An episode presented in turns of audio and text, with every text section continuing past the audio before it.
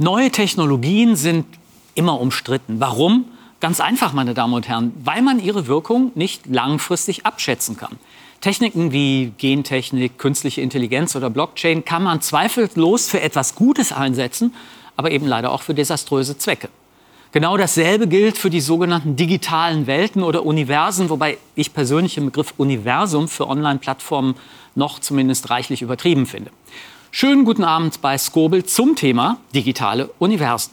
Wofür brauchen wir sie? Brauchen wir sie überhaupt? Was ist der Nutzen? Darüber will ich jetzt mit meinen Gästen sprechen und begrüße herzlich die Kulturwissenschaftlerin Eva Wolfangel.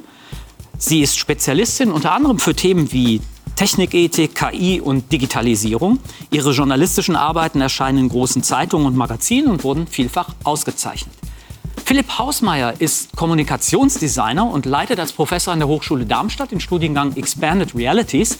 Gestaltung, neue Technologien und gesellschaftliche Realitäten treffen dort aufeinander. Und uns zugeschaltet aus Norwegen ist Benjamin Schöne, der seit dieser Woche eine Professur an der Universität Trondheim als Kognitionswissenschaftler hat und das Institut für experimentelle Psychologie leitet. Und das ist tatsächlich ja eine der großen offenen Fragen. Wie wirken sich virtuelle Realitäten langfristig auf unsere Psyche und auf unser Leben aus, individuell genauso wie kollektiv. Den Tech-Giganten scheinen die Auswirkungen relativ gleichgültig zu sein, denn für sie sind unsere Psychen, unsere tieferen Bedürfnisse in erster Linie Märkte, die Profit abwerfen können.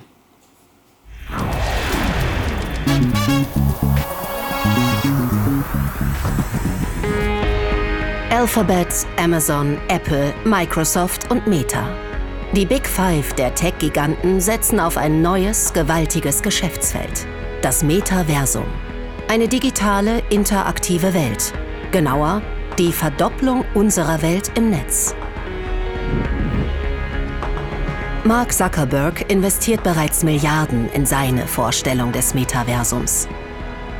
Digitale Erlebnisse, die sich anfühlen wie das echte Leben Reale Existenz und Fantasie verschmelzen in einem virtuellen Paralleluniversum.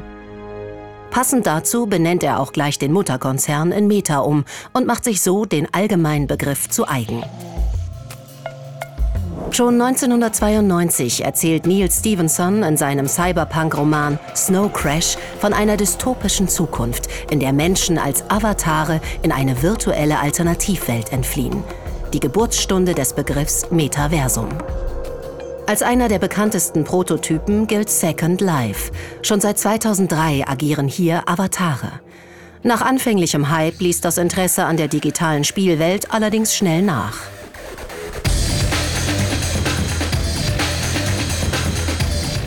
Heute geht es meist um ungleich aufwendigere Programme wie Horizon Worlds, Sipeto, Decentraland und The Sandbox.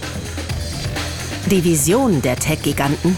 Bald soll ein Großteil des ökonomischen, sozialen und politischen Austauschs in einem komplett vernetzten Metaversum stattfinden. In der Haut selbstgewählter Avatare, steuerbar von jedem Internetzugang. Mit Virtual Reality Brille und Sensoren ausgestattet, können wir so an Meetings teilnehmen, Freunde treffen oder virtuelle Reiseziele ansteuern. Im sogenannten Smart Hospital üben Ärzte Operationstechniken dann zuerst am virtuellen Patienten. Architekten können mit ihren Kunden das neue Haus begehen, bevor es gebaut wurde. Jede Menge werbewirksamer Versprechen. Ob sie eingehalten werden können? Die große Mehrheit scheint noch nicht überzeugt. Anders als die millionenfach bevölkerten Gaming- und Social-Media-Plattformen hatte Zuckerbergs Metaverse Horizon Worlds Ende 2022 gerade einmal 200.000 Nutzer. Das schreibt das Wall Street Journal und beruft sich auf interne Dokumente. Das wäre weit unter den selbstgesteckten Zielen des Meta-Konzerns. Offizielle Zahlen gibt es nicht. Auch die Macher von Decentraland und The Sandbox sollen auf ähnlich menschenleere Welten blicken. Trotzdem elektrisiert die Aussicht auf milliardenschwere Gewinne viele Konzernchefs. Produkte werden als einzigartige digitale Objekte verkauft, sogenannte NFTs, Non-Fungible Tokens. Ein digitales Eigentumszertifikat mit echtem Preisschild, das sich an virtuelle Designerstücke hängen lässt, solange die Blockchain im Hintergrund läuft. Bereits heute verkaufen Designer virtuelle Grundstücke und Luxusartikel für Avatare. Künstler bieten Werke für die digitalen Immobilien an. Goldgräberstimmung. Die Großkonzerne wollen den Markt der Zukunft bestimmen. Ja, schönen guten Abend nochmal zusammen. Ähm, Benjamin, stimmt der Eindruck, dass wir unser Leben auf diese Art und Weise virtuell einfach nur verdoppeln? Und wenn ja, warum machen wir das? Ich glaube, ich glaube, es kann auch eine Erweiterung sein. Also eine Verdopplung ist ja das Gleiche, nur einfach, also alter Wein in neuen Schläuchen. Das ist es, glaube ich, nicht. Also es bietet sehr viel Raum für, für Fantasien, für alternative Welten, für alternative ähm, physikalische Gesetze. Warum wir das machen, ich glaube, es hat was mit Eskapismus zu tun. Ich glaube, das liegt in der Natur des Menschen. Früher waren es Bücher, heute sind es Videospiele, morgen ist es vielleicht das Metaverse. Ähm, und ich glaube, es gibt einfach einen Reiz im Menschen, also das ein Bestreben dazu, neue Welten zu erkunden. Sonst wären wir auch nicht aus Afrika rausgekommen. ja, da ist was dran. Eva, wie siehst du das? Ist das eine Verdopplung? Ist das was anderes? Ich störe mich gerade an diesen Begriff Eskapismus ein bisschen, ne? weil das kommt ja von aus Escape, Flucht, Flucht. Flucht ne? Also so, wir fliehen vor unserem Leben. Und ich finde, es wird ganz oft, gerade bei solchen Bewegungen, das hieß es ja auch bei Second Life und hieß es auch, als das Internet neu war, als Leute angefangen haben, so in so Chatrooms zu interagieren, ist immer so, die fliehen vor ihrem echten Leben.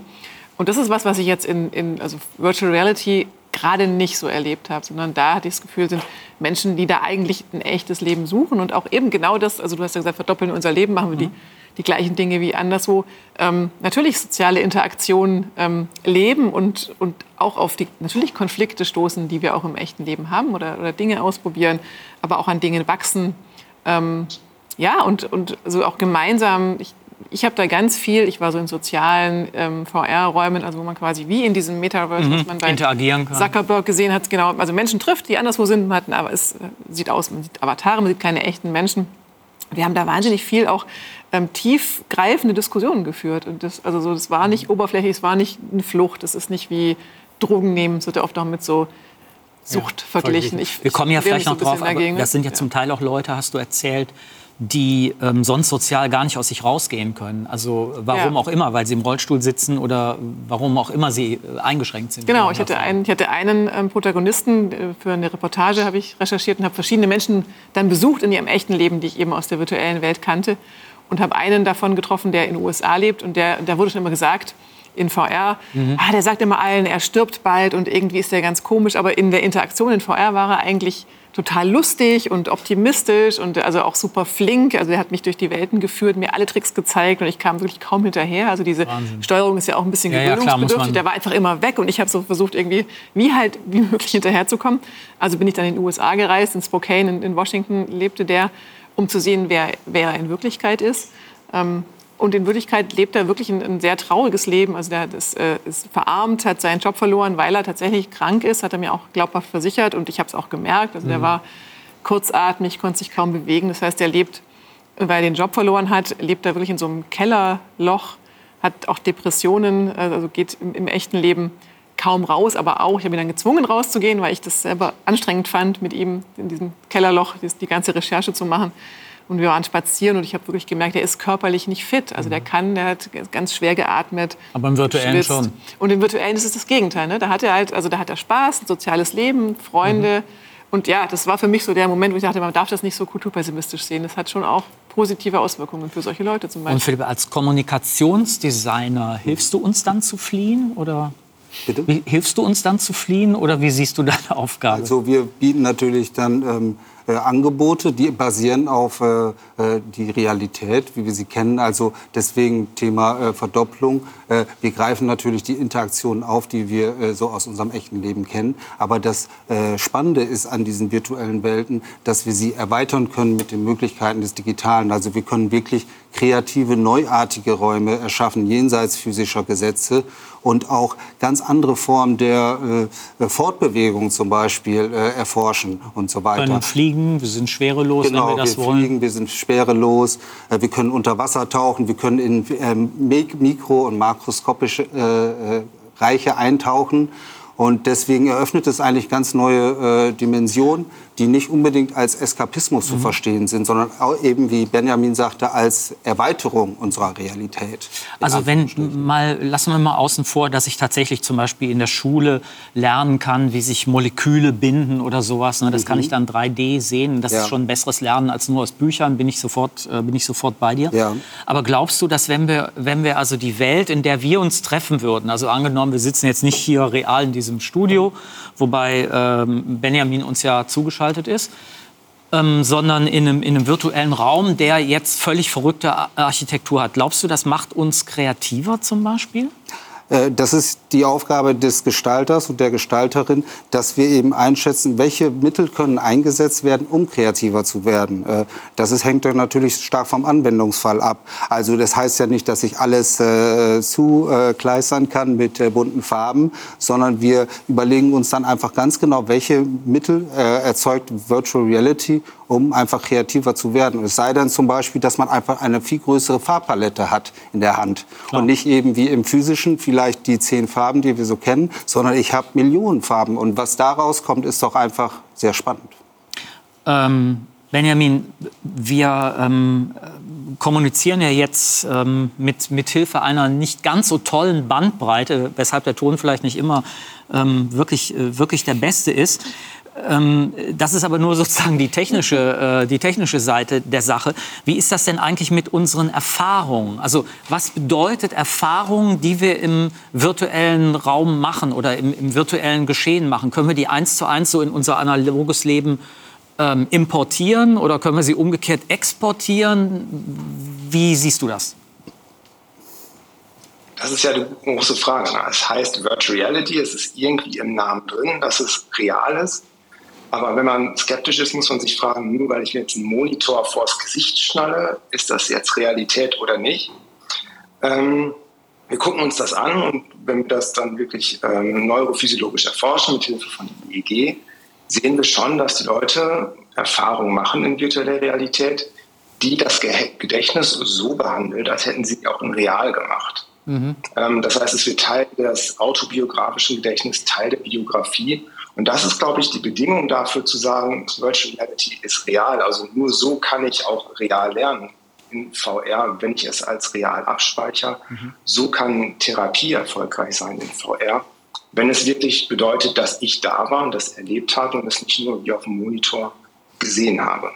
Es gibt ja diesen. Ähm, ähm insofern. Es gibt ja diesen Proteus-Effekt, also das Phänomen, dass das Verhalten von einer Person im, im virtuellen Raum ähm, sich ändern kann, je nachdem, welchen Avatar man wählt. Und warum ist das so? Weil je nachdem, in welcher Gestalt man auftritt, andere Menschen, denen man begegnet oder anderen Avataren, denen man begegnet, entsprechend anders auch auf einen reagieren. Ähm, was mache ich denn mit dieser Erfahrung? Ich glaube, das ist erstmal ein genereller Effekt. Persönlichkeit ist dann doch ein relativ fluides Konzept. Also es ändert sich ja mit dem Avatar, es ändert sich ja allein schon wenn ich anders stehe, wenn ich äh, Brust raus, Schultern gerade, ändert sich auch schon ein Teil meiner Persönlichkeit, könnte man fast schon sagen. Ähm, ja, das ermöglicht einfach neue Erfahrungen. Und das ist, erinnert mich persönlich ein bisschen an die Anfangszeit des Internets, ähm, als es noch ein wilder Westen war und man nicht mit Klarnamen unterwegs war oder seltener noch mit Klarnamen. Man einfach anders behandelt wurde, wo man ähm, sein konnte, wer man möchte. Und das bestimmt dann natürlich auch maßgeblich die Erfahrung, die man machen kann und die man machen möchte. Ähm, wie das dann in die Realität sich übertragen lässt, also dieser Proteus-Effekt, das weiß ich nicht so genau. Es ist äh, schwer, glaube ich, noch vorherzusagen. Ähm, ich denke, dass wenn man in VR sich selbstbewusster verhält, wenn man einen Avatar hat, der das erlaubt, kann man da seinen Charakter mhm. dementsprechend noch weiterentwickeln, wenn man das zum Beispiel an der Stelle möchte. Also ich kann mir eine, eine doppelte äh, Reaktion vorstellen, Eva. Die eine ist, ich mache die Erfahrung in der virtuellen Welt, dass die Leute auf mich ähm, so reagieren, wie ich mir das eigentlich vorstelle. Das kann jetzt bedeuten, dass ich in der realen Welt mich mehr so verhalte wie mein Avatar. Es kann aber auch sein, äh, dass ich mir sage, was für ein Mist. Im virtuellen klappt das, im richtigen Leben klappt das nicht. Ähm, das ist ja wirklich schlimm für mich und es verstärkt eher noch meine Minderwertigkeitsgefühle. Mein Eindruck war eher, dass es hilft. Also dass ähm, diese positive Erfahrung, die man macht, das habe ich jetzt anhand der Personen, die ich, die ich getroffen habe für meine Recherche, ähm, so erlebt, dass, dass das generell den Personen gut getan hat. Also ich habe eine Frau getroffen, die hat Social Anxiety, soziale Sozialphobie. Also kann im echten Leben nicht, Menschen nicht treffen, mhm. Sie kriegt dann Schweißausbrüche, und zittert und so. Und in VR geht's. Und sie hat gesagt, es hilft dir auch, es hilft dir sogar fürs reale Leben. Es wird dann auch ein bisschen besser im realen Leben. Ich vermute so ein Effekt, so ein Therapieeffekt, ne, dass man das halt einfach übt. Und sie sagt, in VR hat sie eben mehr die Kontrolle darüber, über die Situation. Sie kann notfalls das Headset abnehmen und ist dann Draußen. raus aus der Situation. Ja. Ähm, das, das fand ich ganz spannend. Also das ist schon auch das okay. echte Leben verändert. verändert. Einfach positive Erfahrungen. Ich meine, das, das können Psychologen und, und HirnforscherInnen bestimmt auch bestätigen. Positive Erfahrungen ähm, verändern auch das Gehirn und lassen mhm. einen auch besser drauf sein. Ich, ich, muss noch mal ein paar, ich meine, wir können das sowieso nicht alles klären, aber ein paar technische äh, Fragen stellen. Wir haben die Sache mit der Bandbreite schon mal äh, angeschnitten. Also wir brauchen eigentlich eine heftigere Bandbreite als die, die wir faktisch in, in Deutschland haben. Also das ist schon mal ein Problem, was, denke ich, äh, was wir haben.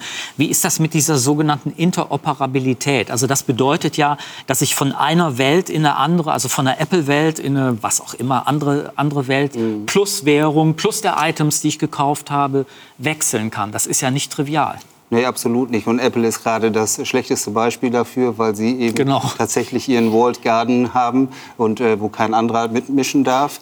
Da gibt es ja dann tatsächlich die Gegenbewegung, zum Beispiel bei Epic Games und äh, die mit Fortnite die man auch als quasi Proto-Metaverse bezeichnen kann, äh, versucht. Ähm, ganz jetzt auf der Games Developers Conference hat er einen großen Vortrag gehalten zu dem Thema Metaverse tatsächlich und vorgeschlagen, dass man eben tatsächlich so eine Asset Interoperability äh, erschafft. Das musst du übersetzen. Also, ja, also äh, eben, dass man äh, 3D-Modelle, Avatare, Objekte, Dinge, die man herstellt, äh, vielleicht in Fortnite oder in Unreal for Fortnite, Unreal Engine for Fortnite, dass man sie zum Beispiel in eine andere äh, Plattform äh, transferieren kann ähm, Roblox ist ein anderes äh, Spiel, äh, Metaversum könnte man so sagen. Genau. Und, ich, ich ähm, bin da vielleicht jetzt ein bisschen naiv, ja. Mhm. Aber wir kämpfen seit 20 Jahren mit den bescheuerten verschiedenen Anschlüssen unserer, unserer verschiedenen Telefone, die wir haben, ja, oder unsere Computer. Wir haben uns jetzt nach gefühlten 100 Jahren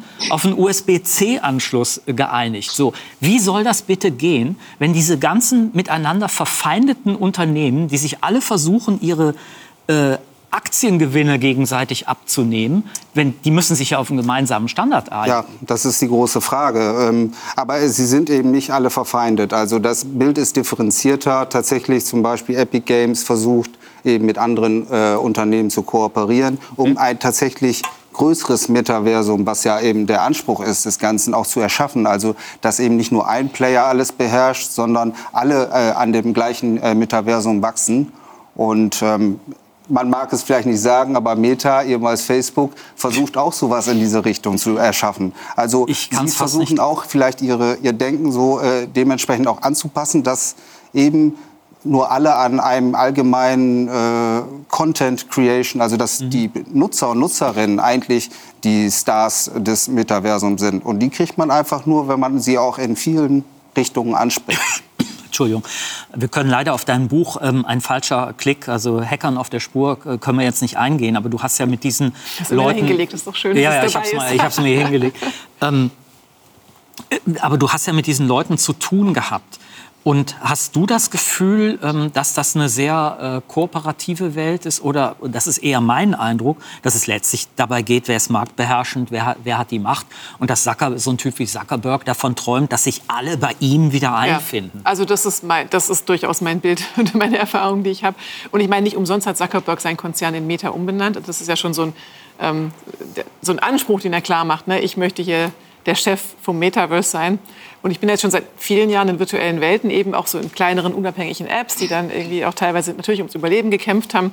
Und diese Community von Leuten, die da viel unterwegs ist, also auch zum Beispiel dieser Mann in den USA, den ich besucht habe, diese Frau mit Social Anxiety, die ja so ein bisschen sind ja so Early Adopters von diesen mhm. Technologien, einfach weil es für sie eine Lösung war ja, für klar, ihre Probleme. Problem gelöst hat. Äh, die haben alle sofort gesagt, wow, das sehen wir echt ähm, sehr skeptisch, dass Zuckerberg mhm. da jetzt so aufspringt. Der ist ja schon so ein bisschen aus dem Nichts einfach aufgesprungen auf dieses Jetzt machen wir auch Metaverse. Es ist jetzt schon so, dass das alle glauben, das ist so Meta ist der Konzern dafür, aber das ist ja, der kam eigentlich aus dem Nichts. Der hat ja auch, also Meta oder Facebook hat ja auch keine Erfahrung mit solchen Sachen. Und das ist natürlich klar, das geht darum, dass man hier den, den Markt erobern möchte und dass man auch die Daten haben will. Und das ist, glaube ich, das, wovor die meisten Angst haben von, von Leuten, die eben viel schon in VR unterwegs sind, dass, äh, dass jetzt Zuckerberg kommt, sich draufsetzt, die ganzen Daten einsammelt. Und man kann sich auch überlegen, was es für Daten sind. Ne? Ich ja. habe so ein Headset auf. Das hat ja auch diesen, diesen ähm, Go-Through-Blick. Das heißt, äh, man hat auch manchmal eine Kamera, die nach außen geht. Das heißt, er sieht unser ganzes Wohnzimmer. Er sieht, was wir sehen. Genau. Der sieht aber auch äh, genau, sieht sehr genau mein, mich, meine Mimik, spürt, was ich tue. Die ganzen Daten von den, also die Tracking-Daten vom Headset und auch von den Controllern dann die Stimme. Ich habe mal recherchiert, was man mit Stimmen alles äh, machen kann. Also was man über die Stimme über Menschen verrät, ist Wahnsinn. Also mhm. psychische, psychische, Krankheiten aller Art wird Klar. teilweise auch schon zur Diagnose Wie ich verwendet. emotional drauf bin, bin ich eher genau. aggressiv oder depressiv. Wie geht es mir gerade? Das ist also genau, die Stimme das verrät das alles. Und das ist übrigens auch was, was mir in VR klar geworden ist, weil in dieser Welt, in der ich viel war, hatten wir ganz schlichte Avatare, die wirklich nichts hatten, hatten keinerlei Mimik, auch kein echtes Gesicht. Die hatten nur so Augen und so einen Roboterkörper. Und da ist mir klar geworden, dass die Stimme wahnsinnig viel transportiert mhm. und man ja gar nicht viel mehr hatte als die Stimme und eben ein bisschen Gestik von den, von den Menschen. Anfangs hatten die meisten nicht mal Hände, weil es eben die Controller noch nicht gab.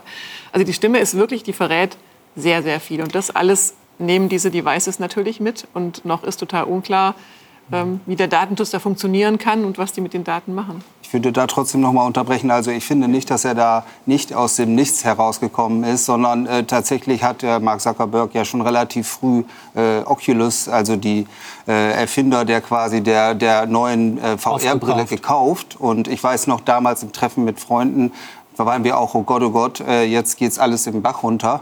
Aber tatsächlich hat er ja schon relativ früh auch mit seinem Reality Labs, also äh, mit guten Leuten wie John Carmack oder Michael Abrish, äh, sehr viel in die Hardware gesteckt, um einfach die Grundlagen für Metaverse oder Virtual Reality, Mixed Reality zu erschaffen. Also das früh ist voll relativ, gell? Merke ich gerade in dem Zusammenhang. Früh, ich meine, das ist ein paar Jahre her, dass er Oculus gekauft hat. Ne? Und davor also gab es ja schon eine lange 2014, Phase. 2014, 2015, natürlich gibt es davor die ganz Phase, lange Historie der gab, ne? äh, Virtual Reality Forschung ja. und so weiter. Wir Aber merken, trotzdem wir merken uns mal für unsere wir merken uns mal für unsere letzte Runde das Stichwort Daten. Da geht es um die Schattenseite. So, ja, ich wollte auch gar nicht gleich so negativ Nein, alles, nee, gar nicht. Wir kommen jetzt mal auf die, auf die positiven Seiten. Also ähm, digitale Universum, äh, Universen sind das nächste sogenannte Makroziel für Tech-Giganten weltweit. Okay, da haben wir drüber gesprochen. Allein bis 2030 rund 5 Billionen Dollar Umsatz im Silicon Valley laut McKinsey ist eine Schätzung.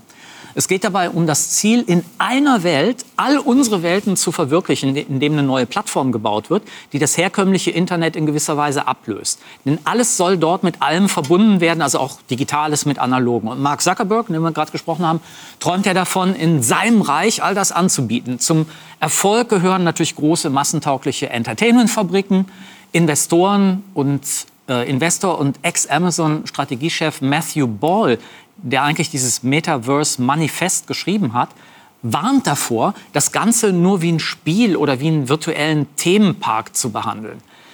Wie auch immer man das dreht, am Ende geht es darum, davon zu profitieren, dass Menschen sich als soziale Lebewesen verbinden, unterhalten, informieren wollen. Und tatsächlich gibt es bereits eine Reihe überraschender und sehr nützlicher Anwendungsmöglichkeiten digitaler Welten, die helfen, auch das Analoge zu verbessern. Beispiel polizeiliche Ermittlungsarbeit.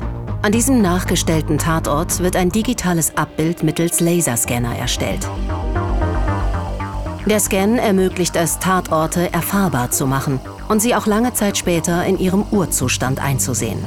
Eine Weiterentwicklung herkömmlicher Tatortsicherung mittels einer neuen Fotografietechnik.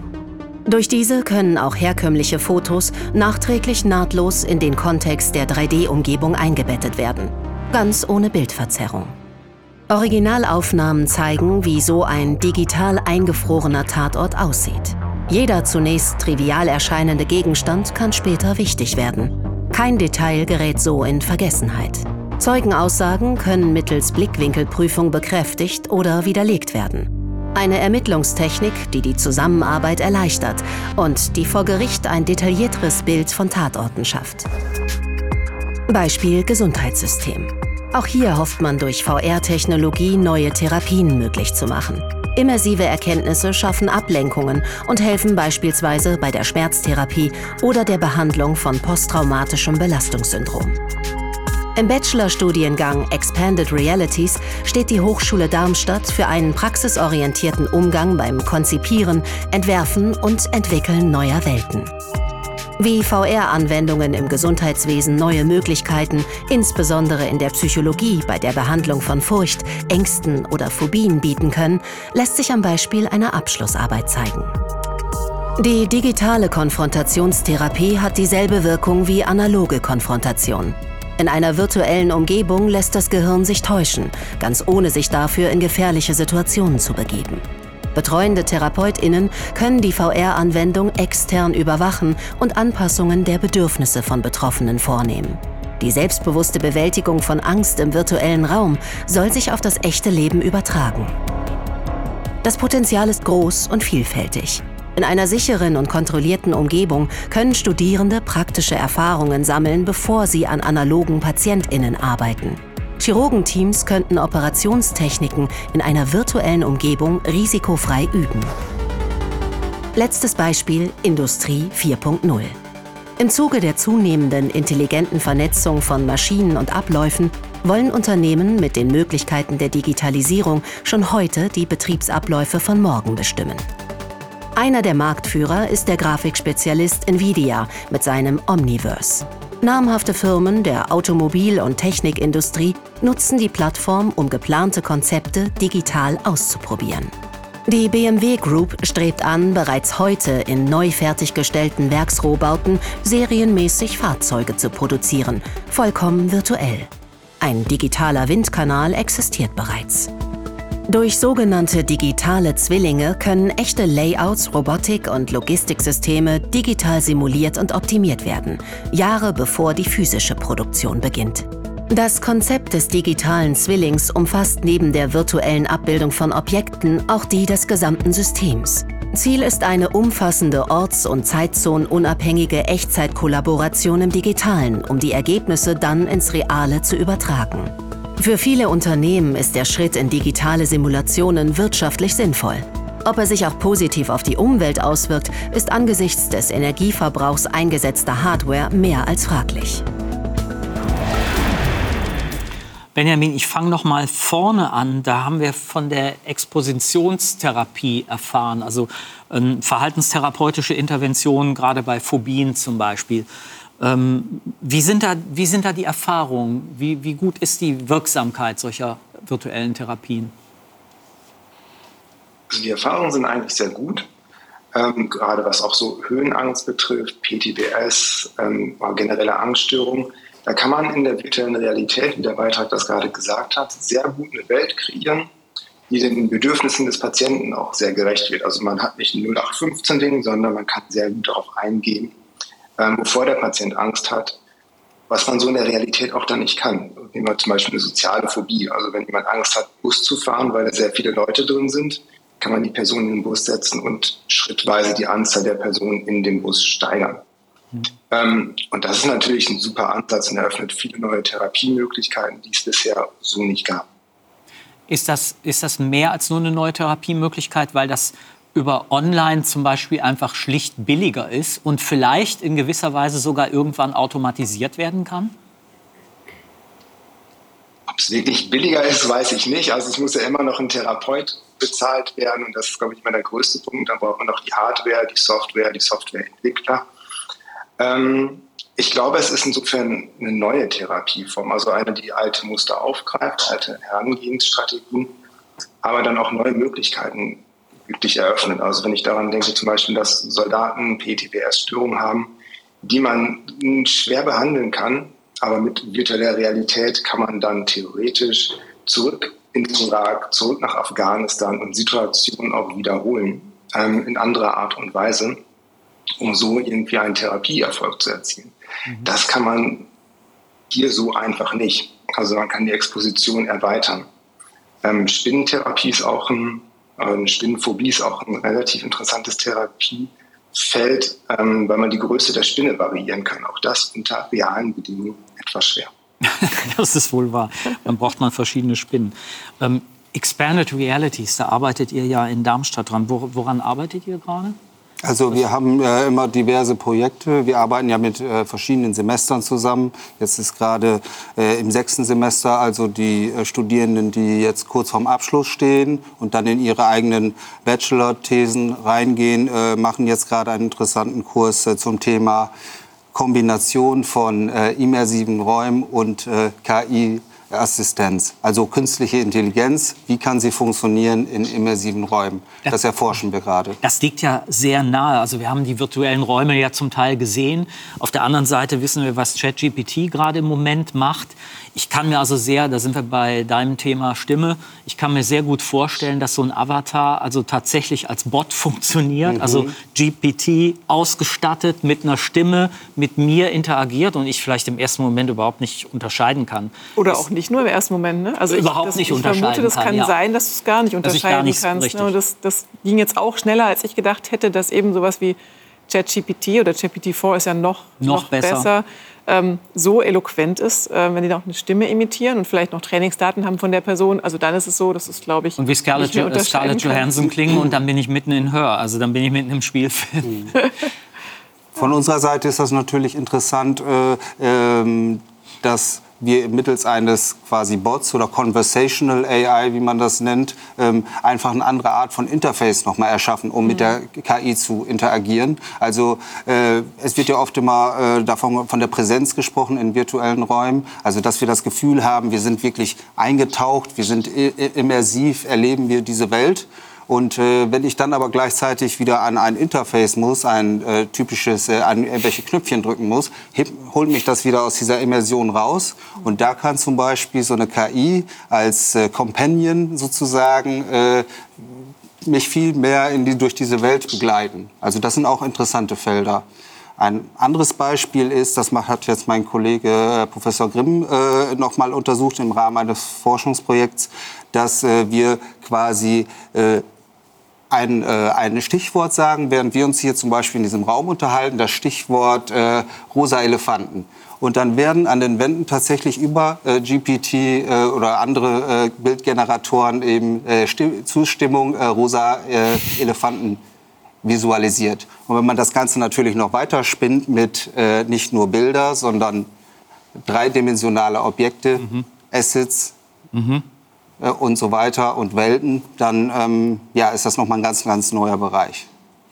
Wo siehst du die Hauptanwendungsmöglichkeiten, die positiven? Also ich finde tatsächlich, die soziale Interaktion ist was, was, was ähm, positiv ist, eben auch über große Distanzen hinweg. Ne? Also ich habe in der Zeit dieser Recherche für, das, ähm, für die Reportage über virtuelle Welten viel, viel Zeit mit Menschen verbracht, die in, also eine ja, war aus Japan, Leute aus den USA, jemand aus China. Also dass man so verschiedene Perspektiven kennenlernt und man ist eben, weil man gemeinsam in einem Raum ist, ist ja wirklich so ein bisschen wie hier sein. Ne? Das könnte jetzt genauso gut auch virtuelle Realität sein. Das, das, fühlt sich ja wirklich an, man ist vor Ort zusammen mit diesen Menschen. Ähm, das hilft, also ich finde, es hilft auch, Vorurteile abzubauen, wenn man einfach spricht mit Menschen aus aller Welt, Kulturen. Ich habe viel gesprochen mit einer streng gläubigen Muslimin, die auch eine gute Freundin geworden ist in der Zeit von mir. Ähm, und, und wir haben ganz viel über Religion diskutiert und über Erziehung und über äh, Männer-Frauen-Bilder in den verschiedenen Kulturen.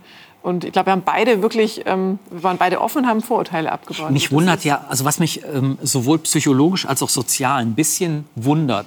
Wir reden nicht nur in Europa, sondern äh, auch auf anderen Kontinenten von Parallelwelten, die wir immer wieder in unseren Städten, in unseren Gesellschaften haben. Und jetzt hören wir, Leute, das ist alles vorbei mit den Parallelwelten, weil im virtuellen Universum treffen wir uns alle und sind super Freunde und alles ist super cool und wir verstehen uns alle.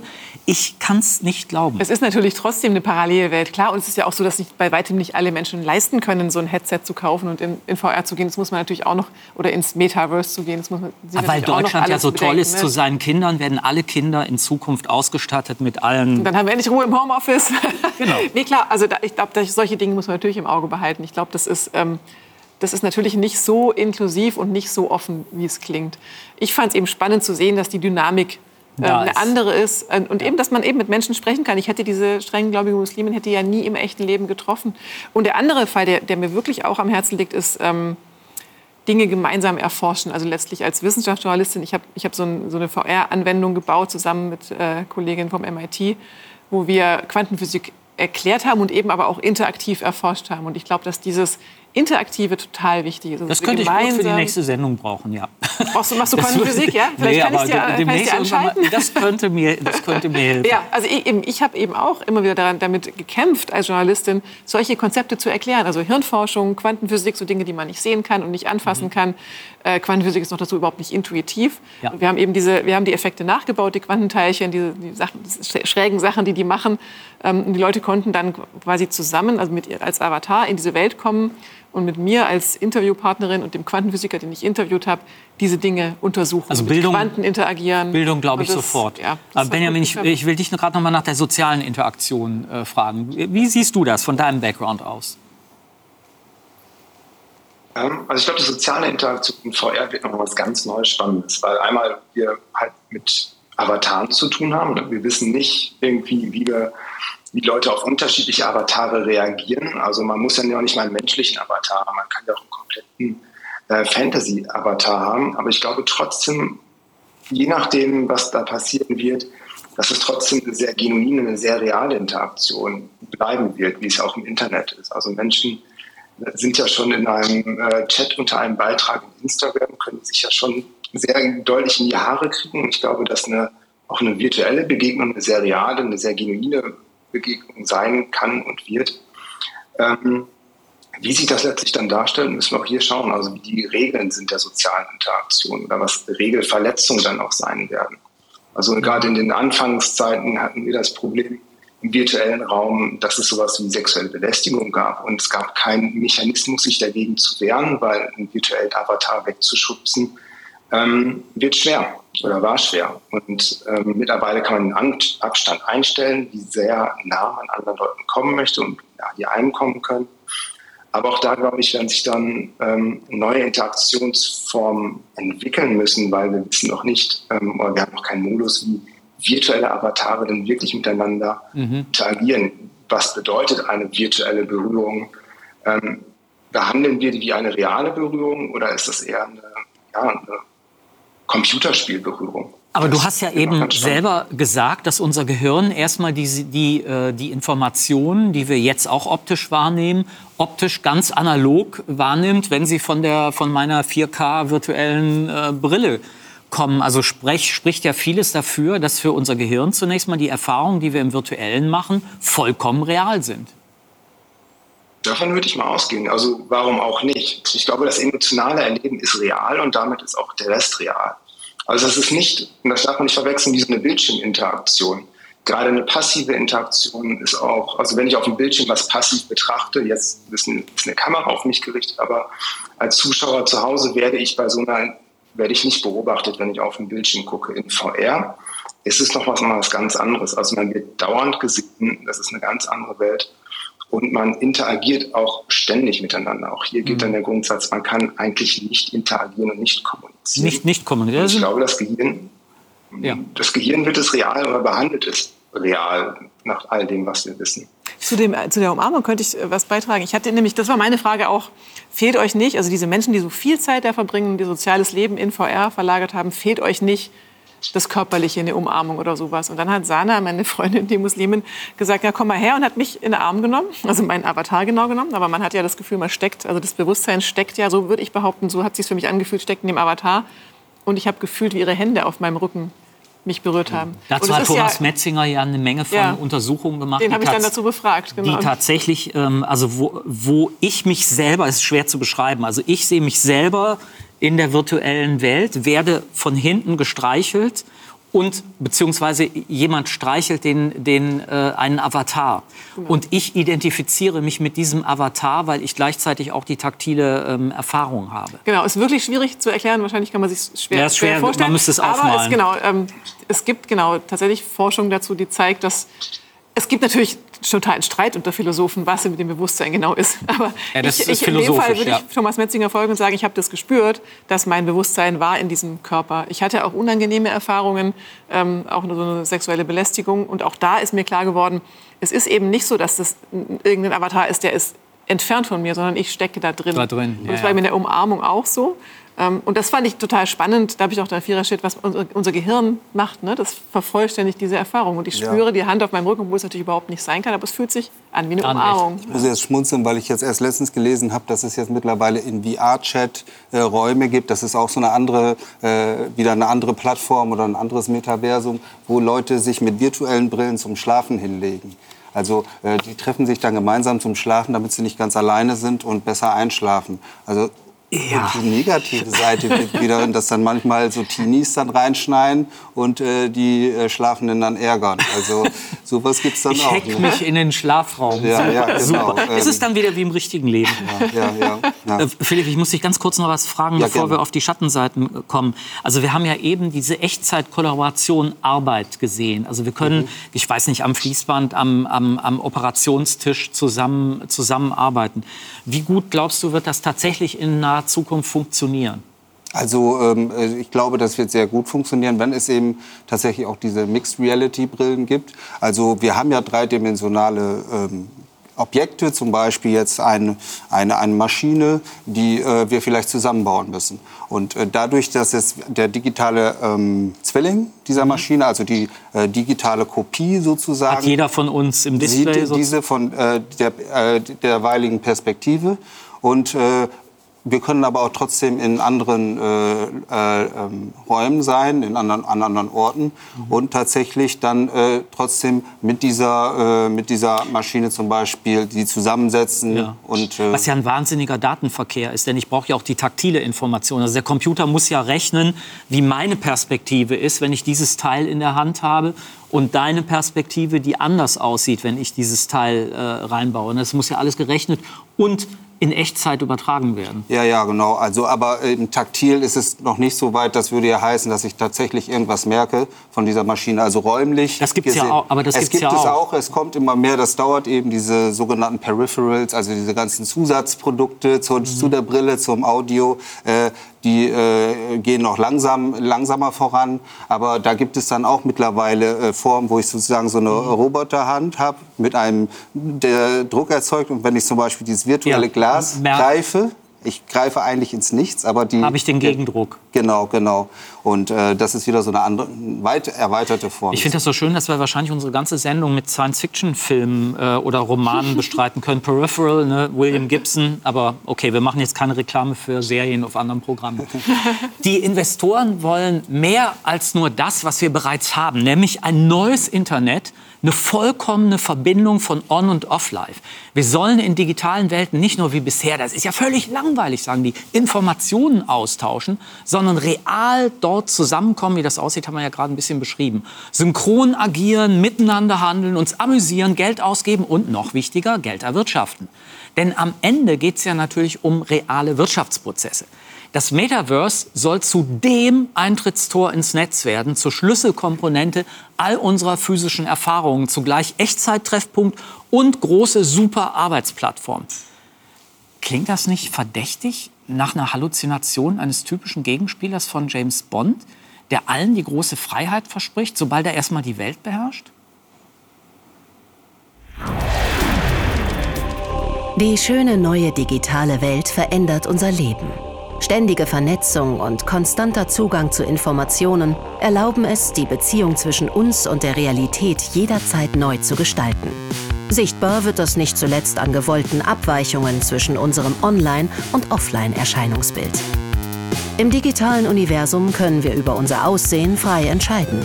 Unser virtuelles Abbild kann daher abweichen und perfektioniert werden, vielleicht aber auch ein ganz anderes Wesen sein. Forschende haben herausgefunden, dass unser digitaler Avatar auch unser reales Selbstbild beeinflusst, der sogenannte Proteus-Effekt. Die Grenzen zwischen digitaler und realer Welt verschmelzen, denn wir identifizieren uns mit unserem digitalen Alter Ego. Ist der eigene Avatar überdurchschnittlich attraktiv oder groß, steigert das offenbar das Selbstbewusstsein. ProbandInnen mit hübschen Avataren waren eher gewillt, fremde Avatare anzusprechen und ihnen nahezukommen.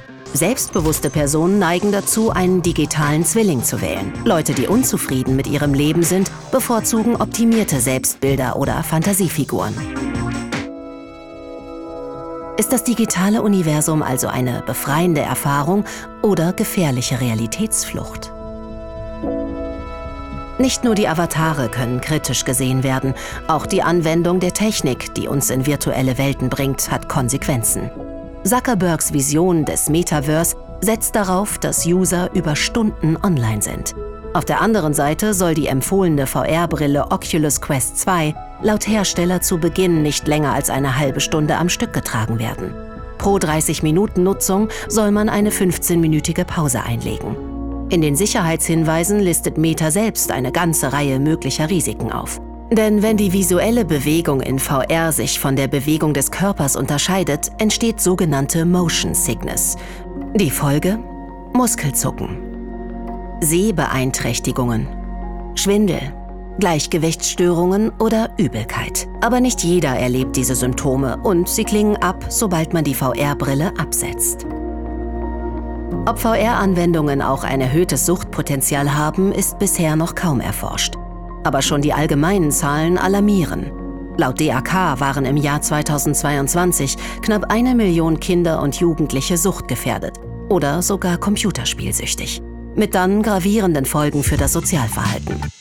Während virtuelle Welten also auch für reale Probleme sorgen können, beschäftigt man sich anderswo schon mit einem nahtlosen Übergang zwischen unserem Bewusstsein und digitalen Geräten. Spezielle Implantate, sogenannte Brain-Computer Interfaces, zu Deutsch Gehirn-Computer-Schnittstellen, sollen VR-Brillen in Zukunft ablösen. Dass Gehirn und Computer schon heute zu diesen Zwecken verbunden werden können, zeigt Elon Musks Unternehmen Neuralink. Im Versuch ließ man einen Affen ganz ohne Controller und nur mittels Gedankenkraft eine Partie Pong steuern. Viel weiter ist man in der Entwicklung allerdings noch nicht. Trotzdem gibt es bereits Bedenken hinsichtlich Sicherheit, Datenschutz und ethischer Fragen im Zusammenhang mit der direkten Verbindung von Gehirn und Computer. Der Umgang mit digitalen Technologien ist ein zunehmend wichtiger Bestandteil unseres gesellschaftlichen Lebens. Die Büchse der Pandora ist geöffnet. Also man kann da jetzt lange drüber reden. Sicher, ähm, Facebook war zweifellos nicht nur eine gute Sache. Das ist ein soziales Netzwerk, was andere Leute ausspioniert hat, mit dessen Hilfe politische Einflussnahme ähm, passiert ist. Und wir hatten ja schon anfangs das Stichwort ähm, Datenschutz. Da kümmert sich Zuckerberg im Grunde genommen einen feuchten Kehricht drum. Also im Gegenteil, ne, sogar er, er, möchte die Daten sehr gerne haben. Er will es ist sie nicht so, dass haben. ihm das egal ist, er lässt es halt laufen. Genau. Genau, also das ist so die Kritik oder die Sorge von vielen, die eben jetzt schon lange in, in virtuellen Welten unterwegs sind, dass Zuckerberg ja schon bewiesen hat, dass er eben ein soziales Netzwerk so gemacht hat, dass es nicht gerade gut war für die Gesellschaft. Polarisierung war da. Warum soll es jetzt besser werden? Und genau, warum soll es besser werden? Die Befürchtung ist, dass es nicht Das besser Internet wird. ne? ist Dass zum großen Teil in die Hose gegangen. Und diese tollen, super Ideen, die hatten wir ja vor 20 Jahren Ja. auch schon mal. Genau, und, und, und natürlich geht es Zuckerberg darum, Geld zu verdienen, diese Daten zu Geld zu machen. Und also, was ich ja ne, vorher auch gesagt habe, dieses, man kann äh, rauskriegen mit den Daten, die man sammelt über so ein Headset, kann man eben rauskriegen, wie bin ich gerade drauf, vielleicht wie kann ich, mir, kann ich der Frau am besten was verkaufen. Also um diese ganzen Dinge geht es Und ja Amazon bringt mir schon meine Tranquilizer, von denen ich noch gar nicht wusste, dass ich sie brauche. Aber ich habe sie dann schon mal. Genau, die sind dann ja, also genau, Amazon weiß ja auch schon, was, was dich beschäftigt. Ne? Also da gibt es da gibt's ja sogar schon Forschung dazu. Ne? Also Amazon hat sogar eine eigene ähm, Patent darauf zu erkennen, äh, ob jemand Husten hat und ich glaube auch, wie die, wie die Stimmung ist. Also so, und das sieht man, natürlich ist der Sog total da. Und das machen diese Unternehmen, die wollen ja Geld machen und die wollen unsere Daten deswegen haben.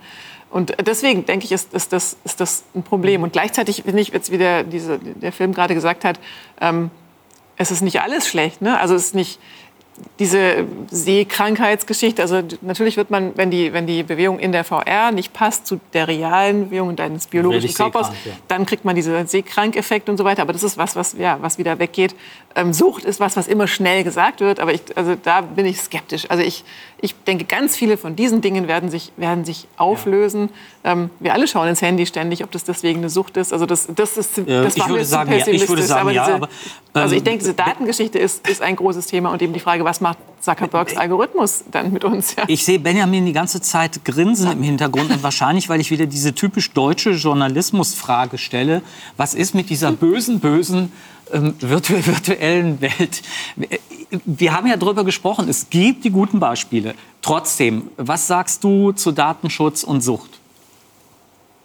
Ja, ähm, genau. Also ich, das beobachtet man halt oft, ne, dass die, ähm, die Skepsis überwiegt. Das finde ich auch bei einem Mark Zuckerberg nachvollziehbar, auch bei einem Elon Musk und ich brauche auch keinen Tesla-Chip im Kopf. Da bin ich etwas skeptisch. Was die Daten betrifft, ähm, ich glaube, das wird sogar noch ein bisschen schlimmer werden. Also was wir für Daten sammeln können, allein aufgrund Bewegung. Es gibt eine Studie, die zum Beispiel zeigt, ähm, dass Psychopathen potenzielle oder bisherige Opfer von Psychopathen allein am Gang erkennen können. Mhm. Also die Art und Weise, wie man sich bewegt, ja. verrät schon ganz viel über einen Menschen.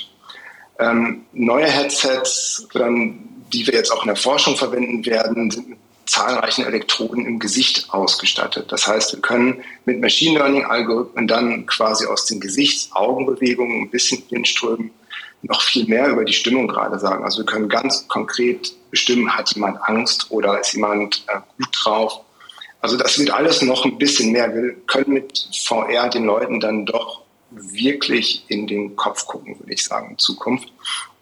Ähm, und das ist eine Diskussion, die müssen wir führen. Allerdings sehe ich da auch einfach mehr die Chancen. Klar, Daten sind das Gold des nächsten Jahrhunderts oder nicht gerade dieses Jahrhunderts. Ähm, ich sehe auch für diese Daten eine sehr große positive Anwendung. Also wenn wir schnell erkennen, ob Leute vielleicht psychisch krank sind anhand ihrer Daten und ähm, erkennen, welche psychische Krankheit sie haben.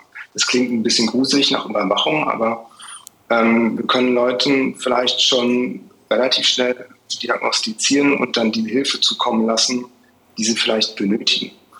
Ähm, ja. Mhm. Wie siehst du die? Ja, ich stimme dem zu. Also es ist wirklich äh, äh, ein großes Thema, was da auf uns zukommt. Also wenn der komplette Körper äh, mit seinen ganzen Bewegungen und äh, dem Blick, Blicken äh, immer jederzeit äh, getrackt und äh, erfasst wird, ähm, ähm, wie können wir das Ganze so ähm, in einen Rahmen setzen, dass wir uns trotzdem noch sicher und geschützt fühlen? Das ist sehr, sehr. Nicht nur fühlen, sondern auch sehen. Sind, ja, fühlen und sind, ja, absolut, ja. Das, ja, das, ist, ja, ja, das genau. ist der kleine Unterschied. Also wir fühlen uns vielleicht ja auch schon sicher. Ich spiele ja auch gerne äh, mit äh, VR-Spiele. Das ist nämlich genau der Punkt, dass ich mich da sicher fühlen soll, um genau die Daten zu liefern, mit denen man dann was machen kann. Ja, aber das ist eben, dass wir äh, als Gesellschaft jetzt da auch wirklich das aktiv diskutieren müssen. Welche Richtig. Grenzen gibt es? Äh, Na, dann hoffe ich, dass wir da mal ein bisschen Tempo, Tempo ja. machen. Es ja. gibt ja es gibt Forschung ne, zu so Privacy Preserving heißt das, ne? also Daten auswerten, datenschutzfreundliche Art Daten auszuwerten. Die müssen gar nicht alle zentral zu Facebook oder irgendwo Nein, anders das hinlaufen. Das wäre das EU-Modell, was wir aber leider noch nicht ja. auf die Reihe kriegen. Ich würde Und diese gern, Forschung kriegt, auch, kriegt natürlich auch latent zu wenig Geld. Geld wie du jetzt sagst, es ist eine gesellschaftliche Frage, wenn wir das wollen. Und ich träume tatsächlich tatsächlich von so einem Ding, was mein Gehirn auslesen kann. Ich finde es traumhaft, was dann erkennt, Och, ich wollte die E-Mail schreiben und schreibt sie einfach schon für mich. Aber natürlich sind damit ganz viele Gefahren Ich wäre zufrieden, wenn ich mein eigenes Gehirn auslesen könnte, was ich nicht schaffe. Was mir auf Thomas ja, Metzinger bringt, der ja schon mehrfach hier zu Gast war, ähm, Thema Bewusstsein. Also er hat äh, mit Blick auf VR ähm, geschrieben, im Zweifelsfall sollte in VR nichts erlaubt sein, was im echten Leben verboten ist. So eine neue Technologie ist im Grunde immer eine Art Massenversuch, wenn wir ehrlich sind, wissen wir nicht, wohin uns das kulturell, gesellschaftlich und psychologisch in den nächsten Jahrzehnten führen wird, sagt Thomas Metzinger. Halte ich persönlich für richtig. Aber es ist natürlich kein Grund zu sagen, wir lassen das, ne? nur weil wir nicht wissen, Nein, nein, nein, das ist nicht die Alternative. Es geht darum, jetzt die, die, die richtigen ähm, in die richtige Richtung zu steuern ne? und als Gesellschaft zu entscheiden, was wollen wir. Wir wollen das Daten auswerten. Ja, aber das Sachen sagen wir seit machen, 20 Jahren. Und wenn ja, ich mir das aktuelle... Aber wir handeln nicht so. Ne? Die also Alternative? Also ich meine, wir sollten als Gestalter zumindest eben auch daran mitwirken. Sonst äh, machen andere Akteure weiter, die vielleicht Richtig. noch Böseres im Sinne haben. Deshalb bin ich ja sehr dafür, dass du gut und andere Leute gut finanziert werden. Aber wenn ich mir dann angucke, wie das neue ähm, EU-Papier, was ja demnächst als Gesetz dann, dann endlich kommt, aussieht, aussieht, was jetzt schon, weil es Jahre gebraucht hat, zu spät ist und von ChatGPT überholt worden ist, dann sehe ich ein bisschen schwarz, dass wir das auf die Reihe kriegen. Aber keep going. Ne? Ja, also bleiben reden ja, ja, wir viel eine Alternative drüber. haben wir nicht. Oder es ist noch eine Frage der Prioritäten und ist, ich meine, wir leben in einer Demokratie. Wenn wir sagen, es ist uns wichtig und ich glaube, es ist wirklich, man kann schon tolle Sachen machen mit dieser Technologie. Ja, ja. Wir sagen, wir wollen, dass geforscht wird, wie kann man das wirklich datenschutzfreundlich gestalten. Und das geht, da gibt es ja Ansätze, ne, dass man rechnen kann, also Daten auswerten, die äh, auf meinem Klar. Endgerät sind oder auf deinem, also dass die ja, da bleiben. verteilt bleiben und Alles so weiter. Klar. Es gibt Ansätze. Ich glaube wirklich, wenn man sowas möchte, muss man das fördern. Benjamin, wie sieht man das im schönen Norwegen? ähm, in diesen tollen skandinavischen Ländern, die ja sowas super clean normalerweise hinkriegen? Also hier ist Datenschutz auch super wichtig. Das habe ich sehr schnell gemerkt. Ähm, aber hier wird es anders und besser gemanagt, habe ich das Gefühl. Also jetzt in VR ist noch ein anderes Thema, aber wenn wir zum Beispiel über Patientendaten reden, ähm, wo Deutschland ganz weit hinten ist, ist eine digitale Patientenakte und halt diese Daten, dass die einfach zentral gespeichert sind und verarbeitet werden können. Hier hat man als Wissenschaftler in der richtigen, im richtigen Fachgebiet Zugriff auf ganz viele Daten und kann mithilfe von Machine Learning quasi Diagnosen erstellen an riesigen Populationen oder gucken, ob wir Muster finden, die wir vielleicht als Mediziner mhm. gar nicht gedacht haben. Also dass wenn jemand in jungen Jahren Diabetes entwickelt, entwickelt er im hohen Alter vielleicht eine Krankheit, auf die wir so gar nicht kommen. Ähm, das heißt, ähm, was den Datenschutz betrifft, ich glaube, der ist kein Hindernis, aber wir müssen erstmal anfangen, Daten richtig zu speichern, richtig zu verarbeiten in Deutschland. Also ähm, gut anonymisiert, aber gleichzeitig zu, gut zugänglich, vor allem für Wissenschaftler, weil sonst wären wir abgehängt. Was, ich, was mich wundert, ist, wenn man mit Ulrich Kälber, also dem Bundesdatenschutzbeauftragten, äh, spricht, sagt er immer, ich kenne keinen Fall, in dem das nicht möglich wäre. Gerade auch der Umgang mit medizinischen Daten. Aber offensichtlich kriegen wir es trotzdem nicht auf die Reihe technisch möglich ist es, aber ich weiß nicht, wo überall zum Beispiel meine Patientendaten sind, bei wie vielen Ärzten Röntgenbilder sind oder MRT-Bilder oder FMRT-Bilder. Und wenn ich mir jetzt vorstelle, äh, man kann anhand von ähm, Röntgen- oder MRT-Bildern kann eine KI relativ gut bestimmte Krebsarten erkennen, was ein normaler Radiologe nicht so in der Genauigkeit kann. Mhm. Ähm, ist das ja. ein Riesenpotenzial, was da verschenkt wird? Vielen Dank fürs Gespräch. Äh, ja, wir könnten, äh, glaube ich, jetzt noch länger weitermachen. Ähm, am Ende, danke nochmal, am Ende des Tages leben und sterben wir alle analog. Äh, das ist ein bisschen bitter, aber es ist so. Äh, das sollten wir bei aller Begeisterung fürs Metaverse, für ChatGPT und dem, was da noch alles kommen wird, nicht vergessen. Der Begriff Metaverse stammt ja aus einem Science-Fiction-Roman, so wie die Begriffe Cyberspace oder Virtual Reality oder Peripherals, haben wir eben gehört. Investoren wie Mark Zuckerberg und internationale Marketingstrategen wollen aus der Fantasie das größte Geschäft des Jahrhunderts machen, indem sie online und offline verschmelzen. Dann haben wir neben dem Internet noch eine neue, alles dominierende, interaktive Internetplattform, eine Wirklichkeit gewordene Science-Fiction-Fantasie, die in der Realität aber extrem energiesüchtig ist, da haben wir nicht drüber gesprochen, und von uns lebt, unseren Daten. Denn alles wird ja kosten. Und in diesem Zauber-Uber und ähm, Amazon-Traumland, dessen Baumaterial unsere Psychen sind.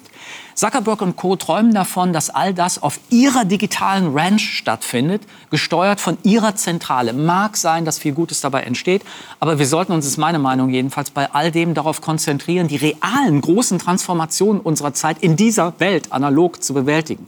In meinen Augen wäre es ehrlicher, das Metaverse als das zu bezeichnen, was es ist das ultimative, der ultimative Traum vom Metakapitalismus. Und tschüss.